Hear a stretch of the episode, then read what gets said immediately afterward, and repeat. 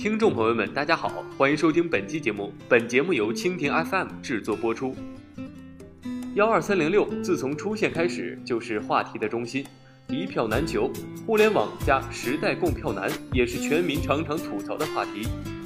随着二零一六年春运购票的艰难，幺二三零六验证码也遭到很多的吐槽，一时引起舆论风骚。今年，铁道部幺二三零六网站为防止黄牛刷票，推出购票图片验证码识别系统。每个购票的用户都要在八张图片中按其提示选择出所有符合要求的结果。据称，用户一次性输入正确的概率仅为百分之八。遭到全民吐槽智商不够用、眼神太差，大多也都欢乐的围观转发，很多图片也是被 PS 并非真实的验证图片，大家直呼幺二三零六的购票验证码算是被网友玩坏了。吐槽和自动转发的背后，不仅仅是娱乐，更蕴含着营销和产品的奥秘。借势营销，幺二三零六的验证码传播，无疑给各个企业提供了一次借势营销的载体。有的企业借势 PS，又给自己品牌做了一次免费的全面营销，将产品品牌推广融入到这样一个欢乐有趣的环境里，得到媒体和全网民的自动转播。双黑营销，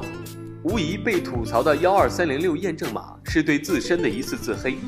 无论是白百合的验证码，还是杨晨刚的验证码图片，都和名人本身都有出入的反差。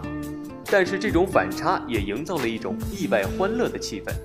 这种有趣的自黑营销得到了整个互联网参与，大家主动分享到各个群、朋友圈、微博中，自黑出彩有趣是重要因素，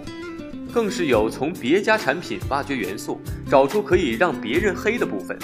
比如包装、logo、验证码等，通过自媒体账号扩散。饥饿营销，秒到就是赢，让用户更专注品牌。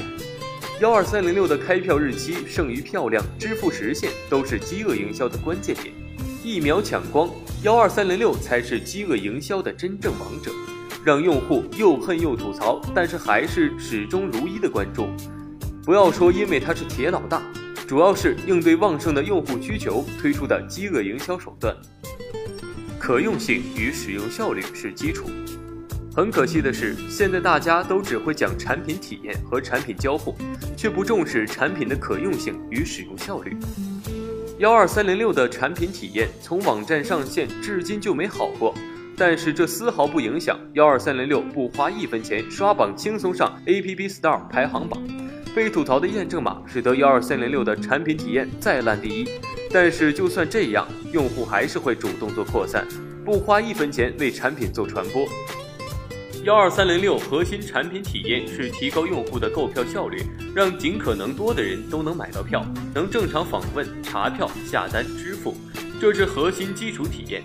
网站界面那就丑下去呗，就算是再扁平化、再漂亮，买不到票，你会觉得它是个好产品吗？好了，听众朋友们，本期节目就到这里，感谢大家的守候收听，我们下期再见。